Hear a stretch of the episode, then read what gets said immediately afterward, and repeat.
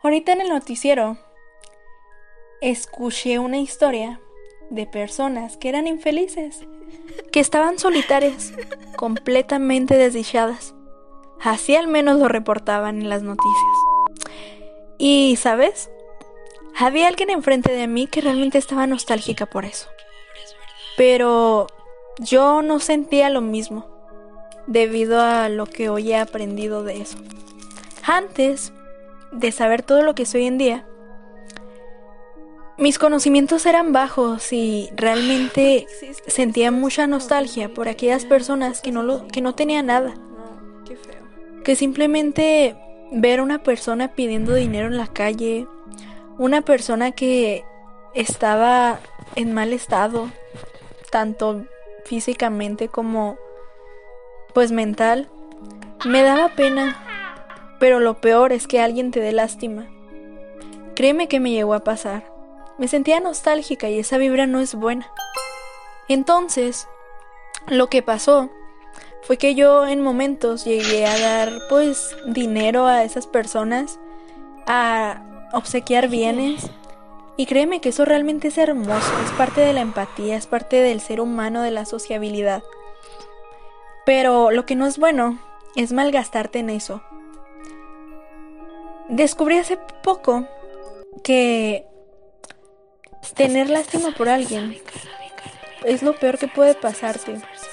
Porque estás pensando que esa persona no podría generarse su propia abundancia, su propia riqueza, cuando sabes que realmente lo podría hacer si esa persona dejara sus carencias de lado. Ahora entiendo esto y acabo de leer algo. La prosperidad proviene de uno mismo. Cada uno se da o se quita a sí mismo lo que cree que merece y que debe de recibir. Habemos muchas personas que pensamos en que, oye, es que me da lástima porque esa persona no tiene esto, porque no tiene otro, y yo tengo todo, es horrible tener todo y esa persona no, pero realmente nadie tenemos todo. Y aunque tú veas a personas críticas así en la calle, no es como que las vayas a ofender o les vayas a decir algo o les vayas a aventar un consejo porque cada quien está como quiere, como puede, así lo dicen, debido a sus carencias.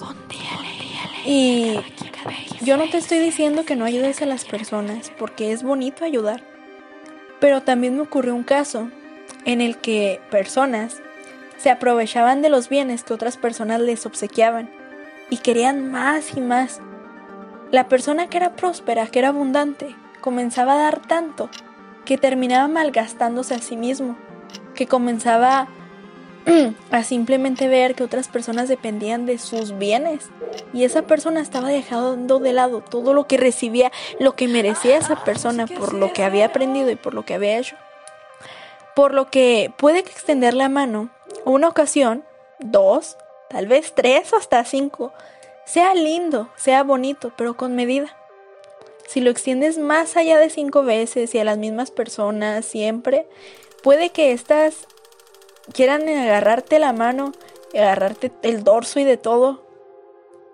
Y no creas que te quitan las cosas, porque tú vas a pensar que lo estás haciendo con con este por gratitud, no que ellos lo están haciendo por gratitud, pero realmente no va a ser 100% por eso.